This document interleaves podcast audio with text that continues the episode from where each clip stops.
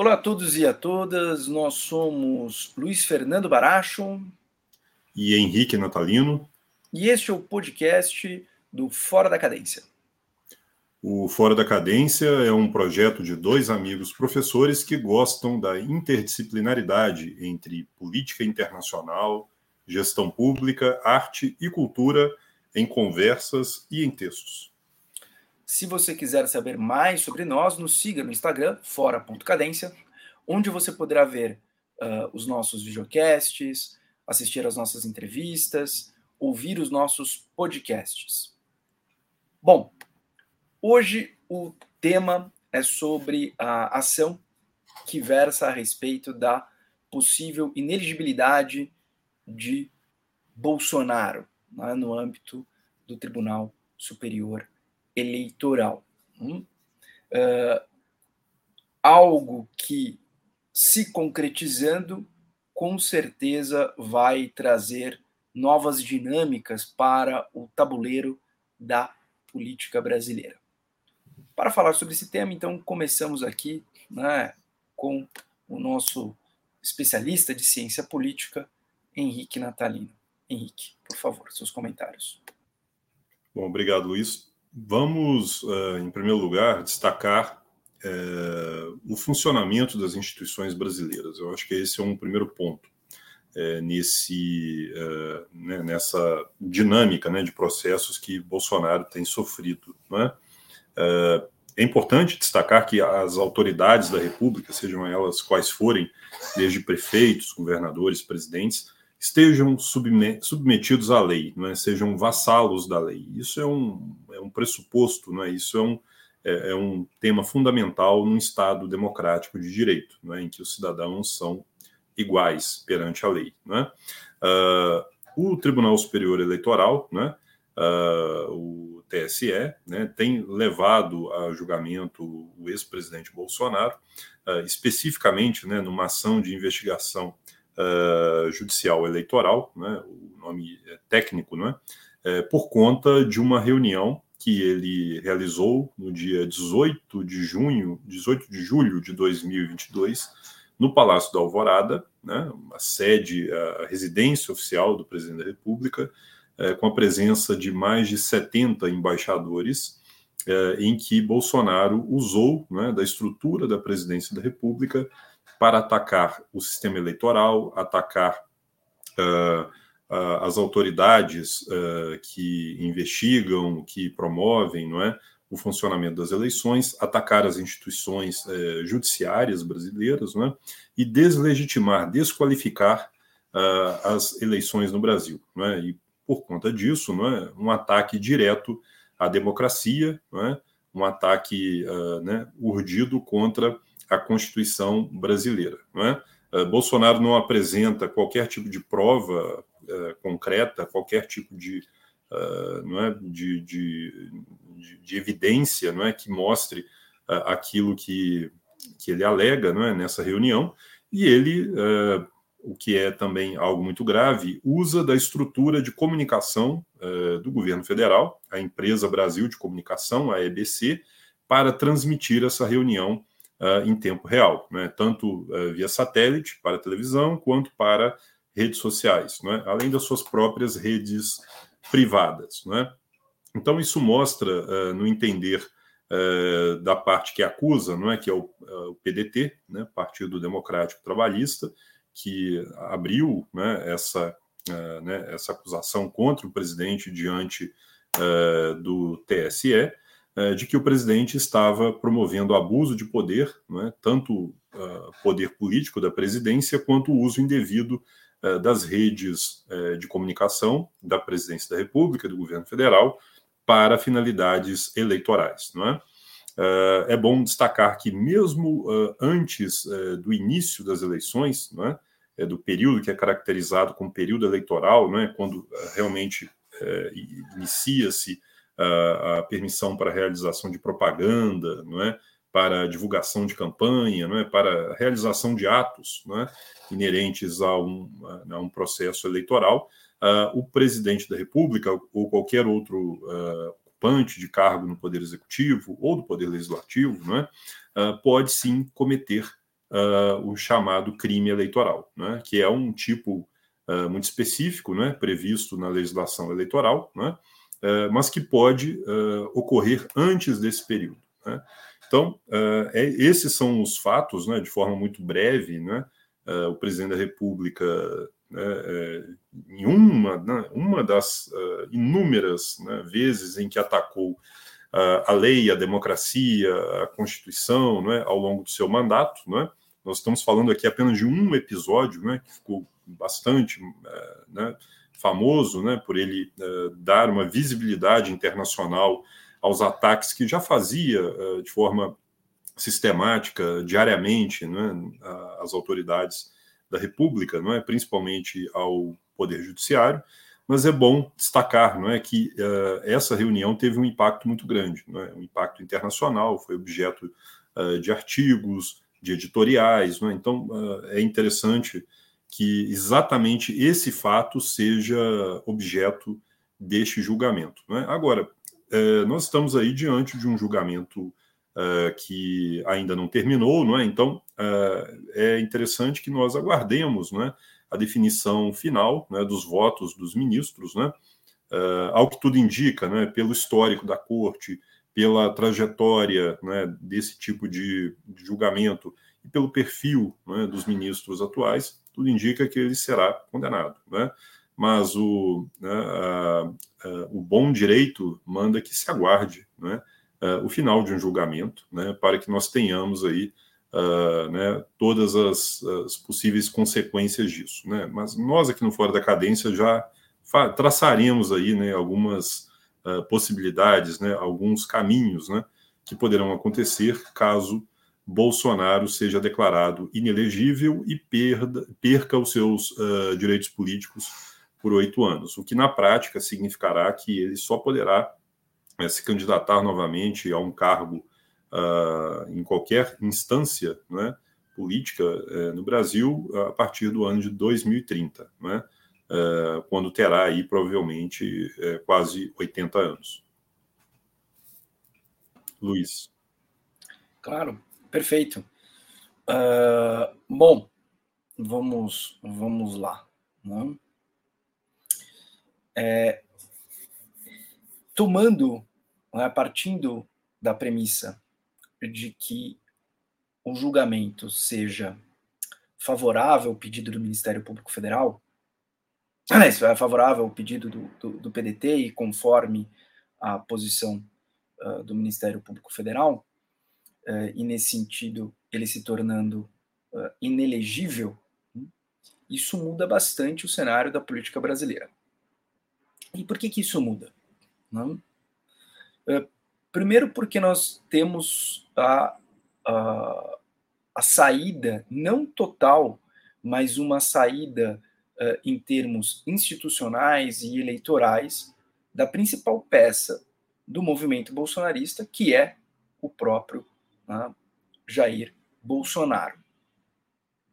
Isso faz com que uh, o PL, o seu atual partido, assim como outros partidos que se identificam mais com uma direita, uma centro-direita, busquem ocupar né, uh, este vácuo que com certeza eh, se colocará a partir da elegibilidade. Dentro do PL, um dos principais nomes é o nome da esposa de Bolsonaro, Michele Bolsonaro, que já há um bom tempo vem sendo colocada à frente de diversas iniciativas do partido, né? tanto buscando ampliar a filiação ao partido e também uh, tentando colocar ali uma marca de liderança, né? focando muito no eleitorado feminino e no eleitorado feminino evangélico. Mas Michele Bolsonaro precisa ser colocada à prova. Né? Ela pode ter ali alguns predicados né, que indicam, uh, a colocam como um bom nome. Uh, tem o sobrenome Bolsonaro, ah, não é, no entanto, tão uh, combativa, truculenta como uh, o seu marido, e, portanto, poderia ter ali um aceno mais moderado. Né? além de uh, mirar um eleitorado muito importante, que é o eleitorado feminino evangélico. Mas uh, Michele não tem um mandato, nunca se submeteu a uma eleição, né? não tem uma experiência de gestão, logo ainda é uma aposta uh, muito ousada por parte da direção do PL, né? tirando né, o fato de que Michele Bolsonaro também ela tem ali os seus desafios perante o poder judiciário. Então o nome é Michele Bolsonaro. É curioso uh, notar que os filhos de Bolsonaro não se colocam como herdeiros necessários né, uh, do espólio político do pai. Hum? É interessante ver como a figura de Flávio Bolsonaro, que seria né, um sucessor natural, não só porque é o mais velho, não só porque ocupa a função importante de senador, mas porque durante muito tempo ele se projetou ali como uma figura uh, uh, mais uh, moderada, né, dentro da família, né?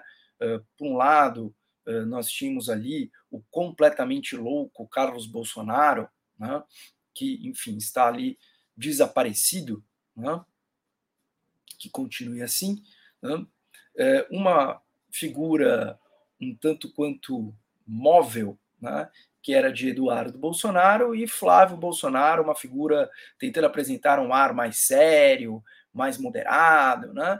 Porém, Flávio Bolsonaro, logo, ainda durante o mandato do presidente, uh, do seu pai, do presidente Jair Bolsonaro, enfrentou uma série de dificuldades e acabou se desidratando né, em termos de capital político. Então, não são os filhos, é a esposa de Bolsonaro, uh, um dos nomes que o PL terá né, para conseguir manter né, o bolsonarismo uh, ali alimentando as bases do PL, dando capilaridade uh, ao PL. Mas não é só o PL que está no jogo da oposição e que pode buscar ocupar este vácuo. Né? Nós temos outros dois partidos importantes, republicanos e o Novo. Né? No caso do republicano, nós temos a figura de Tarcísio Freitas, governador do estado de São Paulo, que uh, parte de um estado relevante, um estado que tem muitos recursos, né? um estado que tem ali uma agenda ampla em termos de investimento. E Tarcísio Freitas, portanto, né, não tem enormes desafios à frente uh, do Palácio dos Bandeirantes. Muito pelo contrário, né? ele pode ali se aproveitar desta plataforma né, para se colocar como alguém que se manteve fiel ao Bolsonaro, mas ao mesmo tempo é moderado, consegue articular e, o mais importante, entrega resultados em termos de políticas públicas. Claro que isto ainda a ver nos próximos anos do mandato de Tarcísio Freitas, mas é isso que ele teria a demonstrar. Né?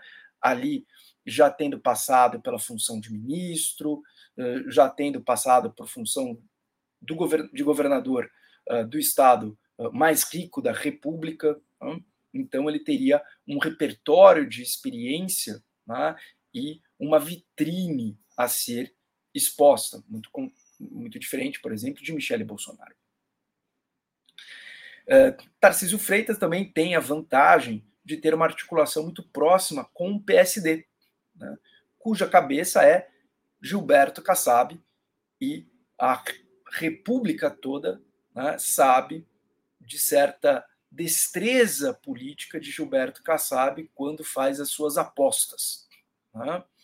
Uh, Kassab já havia apostado que Bolsonaro perderia, ganhou. Kassab apostou na vitória de Tarcísio a despeito das décadas de gestão do PSDB em São Paulo e acertou, entre outros movimentos. Né? Vamos lembrar que Kassab fez uma guinada no governo Dilma, né, saindo do Democratas, antigo PFL e hoje parte da União Brasil, criou o PSD justamente para ser base uh, do governo de Dilma Rousseff, né, buscando à época desidratar o MDB. Então, uma figura ali clássica da política brasileira uh, e que coloca muitas fichas uh, na viabilidade presidencial de Tarcísio.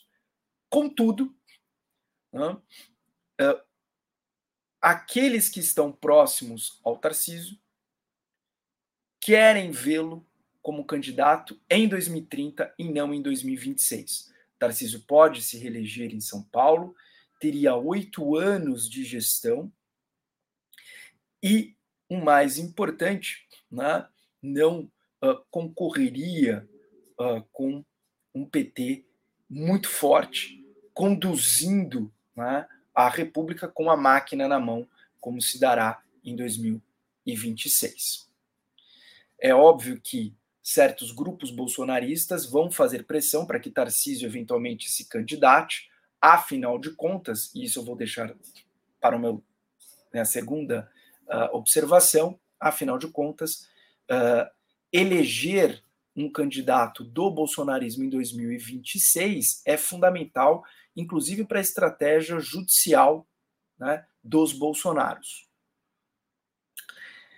O terceiro nome é o nome de Zema, né, dentro ali uh, de uma uh, centro-direita com características bolsonaristas. Né? O Partido Novo é um partido minúsculo, o Partido Novo é um partido que não conseguiu musculatura, é, começou pequeno e agora está menor do que começou, mas tem o governador do estado de Minas Gerais reeleito. Uh, Zema, que não esteve tão próximo a todo o momento de Bolsonaro como Tarciso, mas que sempre se mostrou ali um aliado nas horas importantes, em especial quando lhe era conveniente na sua agenda eleitoral. Né? Também passando a imagem de alguém mais moderado, de alguém mais cordial e que teria ali né, uma gestão de oito anos na frente de um importante Estado uh, brasileiro com uh, coisas a serem apresentadas. Né? Talvez ali para o Henrique ele diga que não tenha tanta coisa assim para apresentar, mas de qualquer forma, né, oito anos de gestão do Zema. Né? É, notem que em todas essas alternativas tem um ponto em comum figuras próximas a Bolsonaro, mais moderadas. Né? Eu acho que o sistema político ali percebeu que a chave do radicalismo já foi, né? e que agora retornamos a algo mais próximo de uma normalidade. A única questão, entre aspas, nova seria esse verniz que o bolsonarismo traz muito forte, principalmente na agenda de costumes, por conta do avanço da população evangélica no Brasil. Né? E isso, de fato, seria alguma coisa de novidade, né? em que se buscaria uh, manter, que se buscaria preservar. Né? Ainda que Tarcísio Freitas e Zema não sejam eles em si uh, cristãos evangélicos, mas, enfim, possuem uma, uma base de apoio importante nesse segmento da sociedade. Então, eu acho que uh, com a ineligibilidade do Bolsonaro, uh, um nome. Os nomes são Michele Bolsonaro, não os filhos, Tarcísio Freitas e Zema. Né? Outros nomes de uma centro-direita podem aparecer? Podem, mas aí não são nomes que foram criados no bolsonarismo, que se mantiveram próximos do bolsonarismo. Né? O próprio nome, por exemplo, de Eduardo Leite ou outro nome são de, da centro-direita, mas não de uma centro-direita bolsonarista. É isso, por enquanto. Henrique. Bem, uh, é interessante que algumas semelhanças podem ser traçadas entre a estratégia de defesa de Bolsonaro e aquela que foi utilizada por Lula no passado. Né? Lula, quando foi também né, objeto de uma ação de inelegibilidade no TSE em 2018, que o tirou é, da disputa daquele ano, né? é, mas não o tirou da política. Né? É, Lula se tornou ali um importante ator ali na eleição de 2018 e mesmo estando fora né, da disputa, ele foi o principal padrinho, né, o principal uh, ator político né, é, das eleições de 2018. Né. Bolsonaro tenta fazer a mesma coisa, mesmo se uh, estiver fora da disputa de 2026, ele quer se manter como um ator relevante, um ator influente, não é?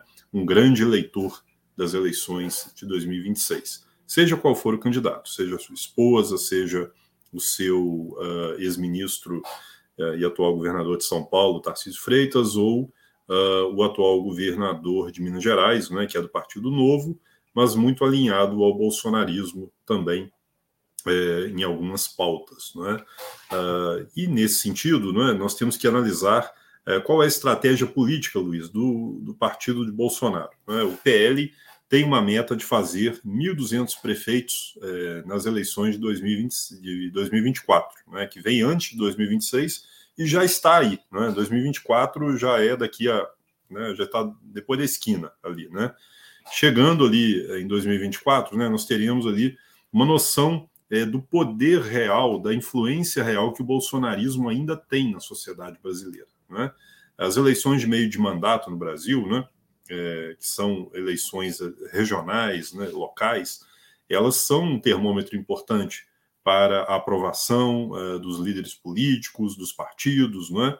Uh, e nós veremos aí uma, né, uma disputa de forças entre o Palácio do Planalto, né, que tenta capitalizar uh, o PT e os seus aliados aí com o uso dos programas sociais, né, o bom desempenho da economia, a melhoria do ambiente internacional do Brasil, né? Tudo isso será usado é, por Lula e seus aliados e o bolsonarismo, né? Que tenta se manter ainda como um ator político relevante, uh, principalmente com os nichos em que ele é mais influente, evangélicos, uh, setor do agronegócio, né?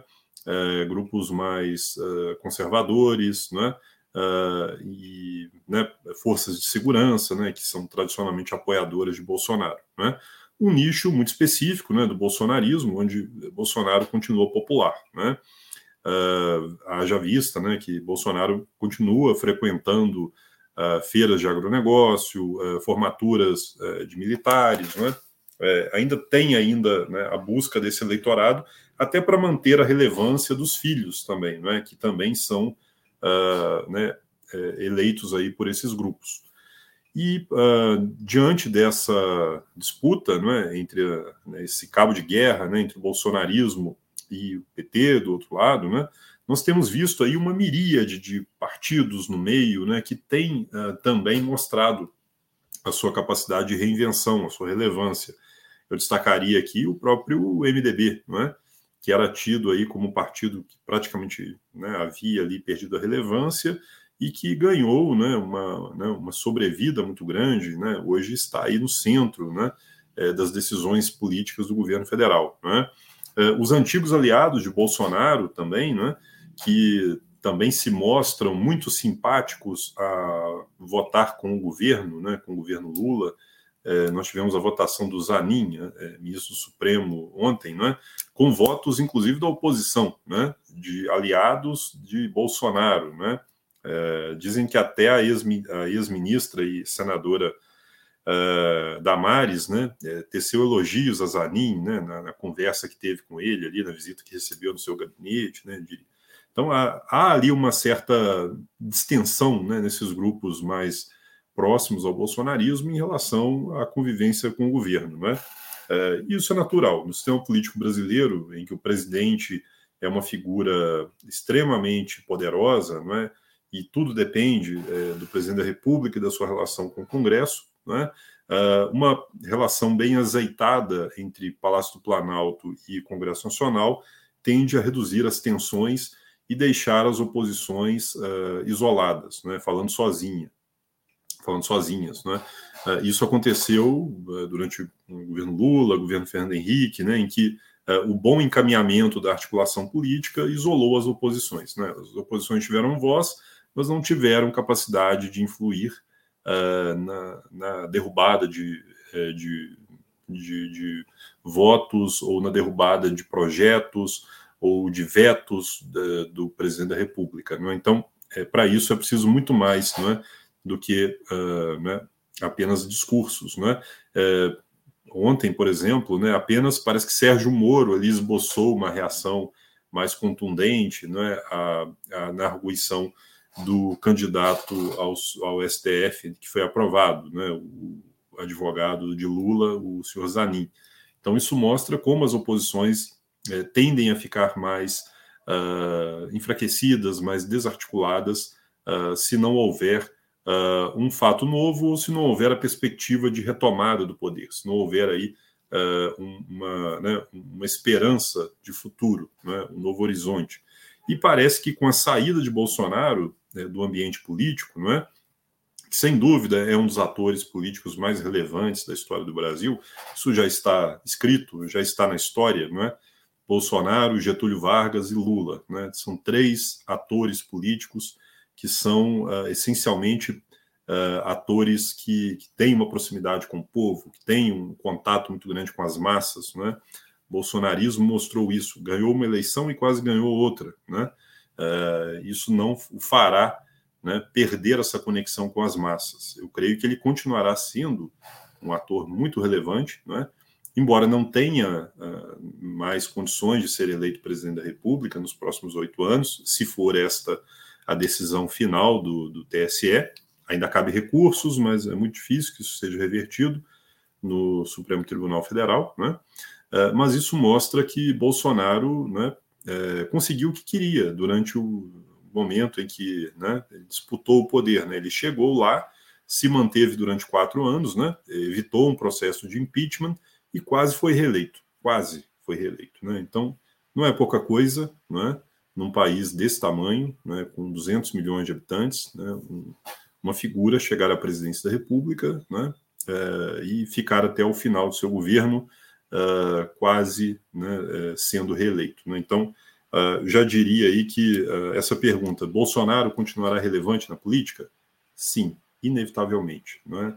Mesmo que ele seja condenado, mesmo que seja, inclusive, condenado por ações penais não é? em outros processos que está sendo objeto de investigação não é?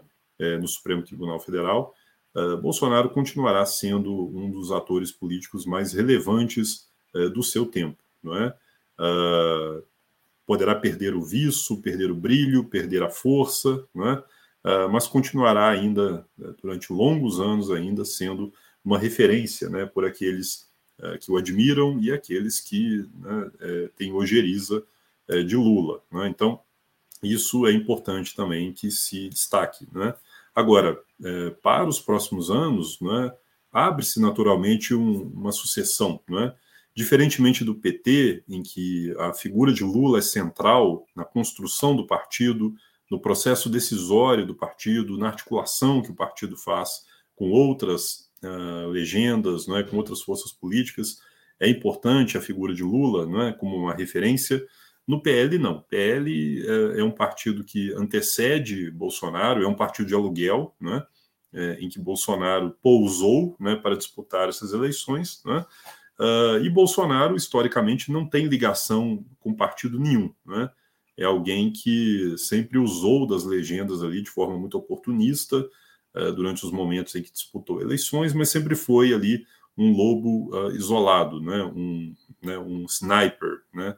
Dentro da sua atuação política né? e da sua estratégia eleitoral. Então, não creio que ele terá a relevância de um Lula para o seu partido. Né? Tanto o processo decisório quanto uh, todas as decisões que são tomadas no âmbito regional não dependem de Bolsonaro, não dependem uh, de uma visão uh, bolsonarista. Né? Tanto é que muitos deputados eleitos pelo PL querem migrar para outras siglas, né? Querem né, se verem aí livres né, das amarras dessa, né, dessa vinculação com o, com o bolsonarismo. Uh, quanto aos candidatos né, para suceder Bolsonaro no futuro, no campo da direita, da, da, da centro-direita, uh, eu incluiria também outras opções né, que ainda não, né, não foram ainda anunciadas, né, mas que podem também ser uh, atores relevantes. Né? O, é, no centro, teremos aí Eduardo Leite, né, que eventualmente pode é, né, fazer ali alguma composição com partidos de direita, não é? é? nós temos a própria Simone Tebet, que é do MDB, não é? Uh, é uma figura que está no governo Lula hoje, né, mas nós não sabemos aí o futuro, não é? Uh, então há ali uma pleiade não é, de atores políticos, alguns oriundos do governo PT, outros do governo Bolsonaro, não é? é? que podem ser opções políticas no futuro. O próprio Sérgio Moro, embora seja hoje uma figura muito isolada, não é? mesmo estando no Senado, né, é, ainda tem também um certo capital político. Né? Então, é, é, importante que a gente consiga ali visualizar no radar né, as opções para 2026. Né? A opção Zema, eu creio que terá também uh, o seu teste de fogo, né, conforme o seu governo for uh, se aproximando aí para o momento pós uh, eleições de 2024. Né? Uh, e nesse sentido, eu acho que as notícias não são muito boas para o Zema, pelo menos no seu estado. Né?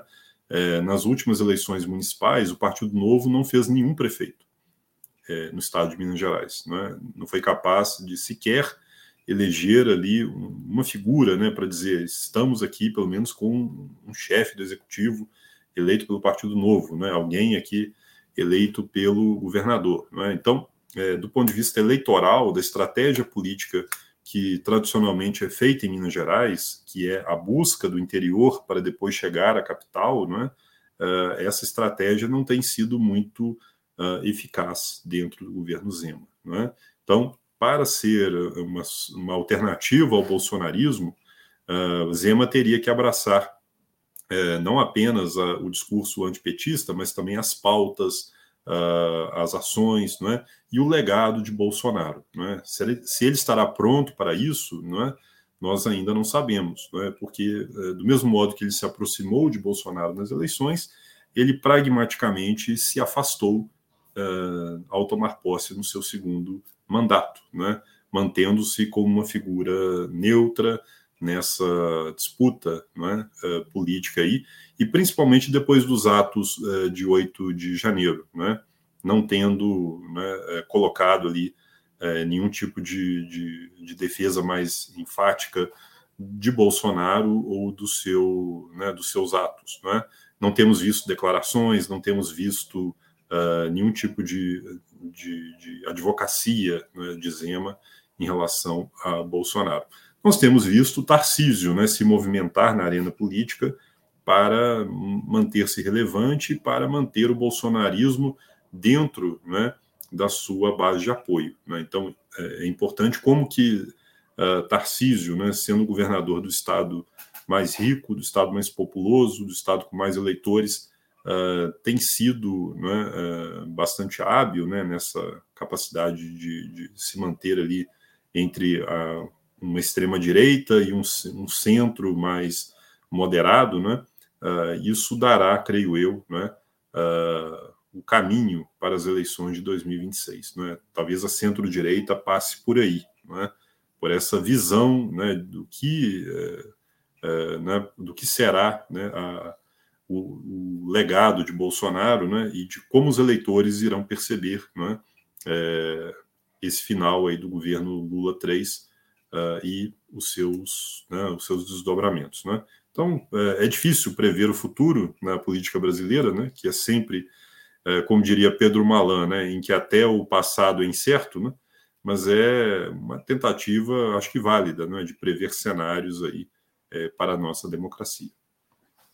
Perfeito. Bom, então, para minha, minha última rodada de comentários, né? É, na, na, hora, como eu disse, né, eu não coloquei o nome de Eduardo Leite nem o de Simone Tebet, porque não são nomes do bolsonarismo. Né? Então a gente está pensando aqui quem que vai conseguir preencher esse vácuo né, uh, em termos de candidatura. Né? Que Bolsonaro vai ser a, uma eminência parda presente em todo momento, não há dúvida, né? não há dúvida uh, sobre isso. Né? Ainda acho que Bolsonaro e o bolsonarismo caminham mais para um malufismo do que para um lulismo, ou seja, uma figura carismática, mas que tende a se esvaziar, e a chave para isso acho que você uh, apontou, que é a questão da baixa institucionalidade do bolsonarismo. Né? O Bolsonaro não tem um partido realmente para chamar de seu, com capilaridade, com presença, né, uh, que dê ali um repertório amplo de políticas, de iniciativas, de lideranças locais, muito pelo contrário, é o nome dele, ponto. Né? Então, é uma figura muito, muito ali personalíssima. Né? E não precisa dessa estrutura. Né? Então, ele consegue fazer este curto-circuito. Né? Uh, e eu não vejo Ricardo, uh, não vejo Eduardo Leite e tampouco Simone Tebet conseguindo alcançar muito esse eleitorado, por várias razões. Né? Primeiro, o Eduardo Leite é homossexual, dificilmente esse eleitorado vai se sentir muito confortável com isso. E Simone Tebet é ministra do Planejamento do presidente Lula. Então, dificilmente esse eleitorado vai, uh, vai se sentir confortável com isso. Eu ainda acho que o futuro de uma, digamos, de uma plumagem tucana, né, para o, né, o futuro de uma plumagem tucana é ser como os liberais no Reino Unido. Né? Apanha dos conservadores, apanha dos trabalhadores e não decide nada. Ah, então, assim, é, é, isso.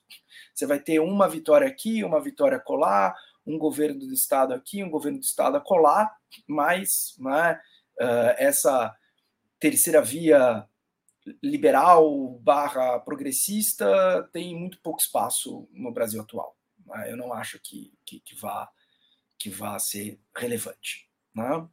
Vai continuar vivo, vai ter os seus nomes, tem nomes excelentes, mas eu, acho que vai ser muito como o Reino Unido. Né? Ou são os trabalhistas, ou são os conservadores, e olha só, de repente você lembra que você tem os liberais. Né?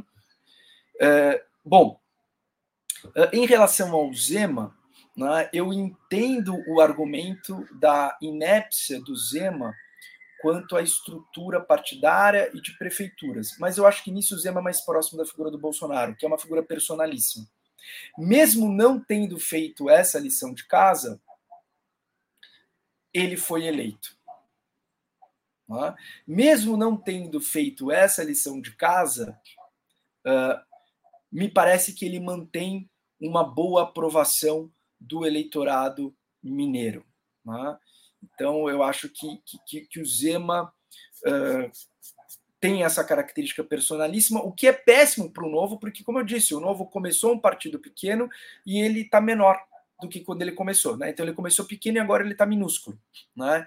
E com o Zema, não me parece que o Novo vai ter uma, né, uma expansão, vai ter ali uma, uma, uma capilaridade, mas foca ali na figura dele né, uh, e só dele. Né? Uh, em relação ao Moro, eu acho que o Moro cada vez mais é um samba de uma nota só, só sabe falar da Lava Jato, completamente isolado. Né? Inclusive, pode perder o seu mandato. Né? Uh, ali, uh, com na sabatina do, do, futuro, do futuro ministro do STF, ele mostrou o quão isolado ele está. Né? Não achei que a, a maior parte das, dos questionamentos dele foram relevantes. Acho que foram questionamentos simplórios, questionamentos que ele poderia ter recebido no grupo de WhatsApp dos seus apoiadores. Perguntas muito bobas, muito tolas, e em nenhum momento houve ali perguntas em que eu falasse: sim, este, esta é uma pessoa que foi juiz de direito e é professor de uma faculdade de direito de uma federal. Não? Uh, não. Ali parecia um tiozão do Zap, raivoso, né, com baixíssima qualificação e uma dificuldade muito grande de uh, dicção, o que me irrita, mas tudo bem. É, então, enfim, não, ele não me parece ter, ter, ter habilidade e musculatura política para aproveitar esta onda. Né? Eu acho que realmente quem vai aproveitar essa onda é a Michelle ou é o Tarciso, ou é o Zema, e eu concordo com você, acho que o Tarciso é quem tem mais capacidade, porém, olhando para 2030. O bolsonarismo, no entanto, eu acho que vai pressionar o Tarciso para ver se ele sai em 2026, por conta das questões das ações penais às quais você fez referência, Henrique. Uh, eu acho que a saída do Bolsonaro, se eventualmente ele for preso, por qualquer via que seja, mas ele acabar sendo preso, é tentar que o seu ungido ganhe as eleições em 2026 e aí vai jogar no jogo da política pesada para tentar reverter esse cenário. Então, acho que a pressão sobre o Tarcísio será muito grande e aí a habilidade do Tarcísio vai ser manter-se próximo do bolsonarismo, não matar o bolsonarismo, não matar o pai, né? Como Dória fez, e aí o Dória né, caiu em desgraça política.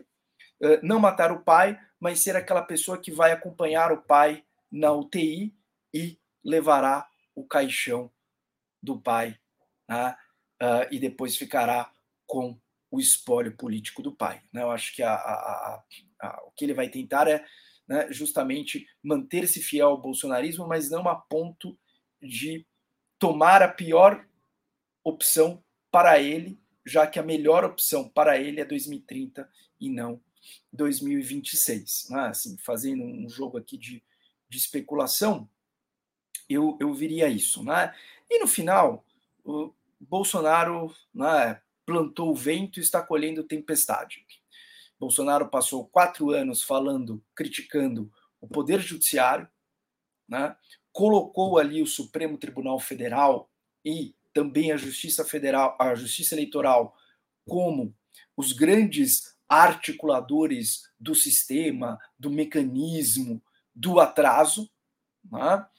Eh, e agora ele enfrenta as consequências das suas, das suas ações existe algum argumento que diria, olha, mas aqui está parecendo Lava Jato 2.0, porque nós temos um juiz que, no caso, é o ministro da STF, que claramente já tem a sua decisão pronta, que tem ali uma, uma inclinação pessoal muito antipática. Eu concordo, eu acho que é assim. Né? Mas, uh, de novo, Bolsonaro tentou né, desarticular um dos poderes da República. E, e Bolsonaro se colocou inúmeras vezes, inúmeras vezes contra um dos poderes da República. Né?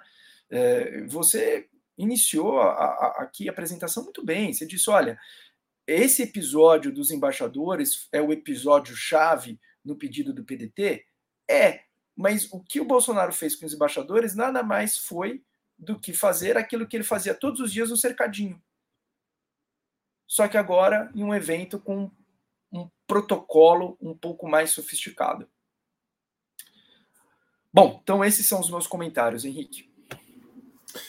Também fico por aqui, Luiz. Acho que esse é, julgamento terá um significado importante é, na história da República Brasileira. Né? É, voltando ao meu ponto principal. Saem ganhando as instituições, o Brasil sai como um país é, de, é, né, de respeito em termos é, de funcionamento né, dos seus tribunais, não é? e onde a lei é cumprida. Não é? Uh, doa quem doer, não é? Duralex sed lex, e uhum. isso mostra não é? um amadurecimento da nossa, uh, da nossa república, não é? em que figuras as mais altas da república podem ser objeto né, de julgamento e pagam uh, por crimes uh, que cometeram. Não é?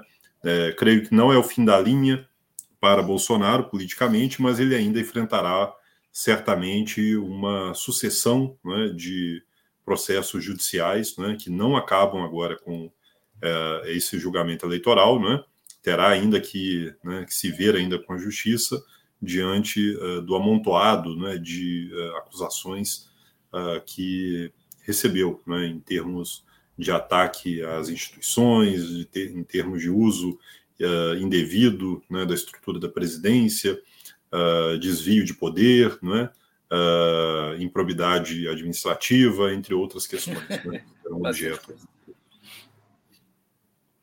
Bastante coisa. Bom, então gostaria de agradecer aqui a presença do Henrique, gostaria de agradecer a todos vocês que uh, nos ouvem ou nos veem aqui no Fora da Cadência e sempre né, pedir, se você gostou, se você gosta do que fazemos, divulgue, é sempre importante para nós, muito bom e até a nossa próxima live, o nosso próximo podcast ou videocast. Então, até mais. Até mais.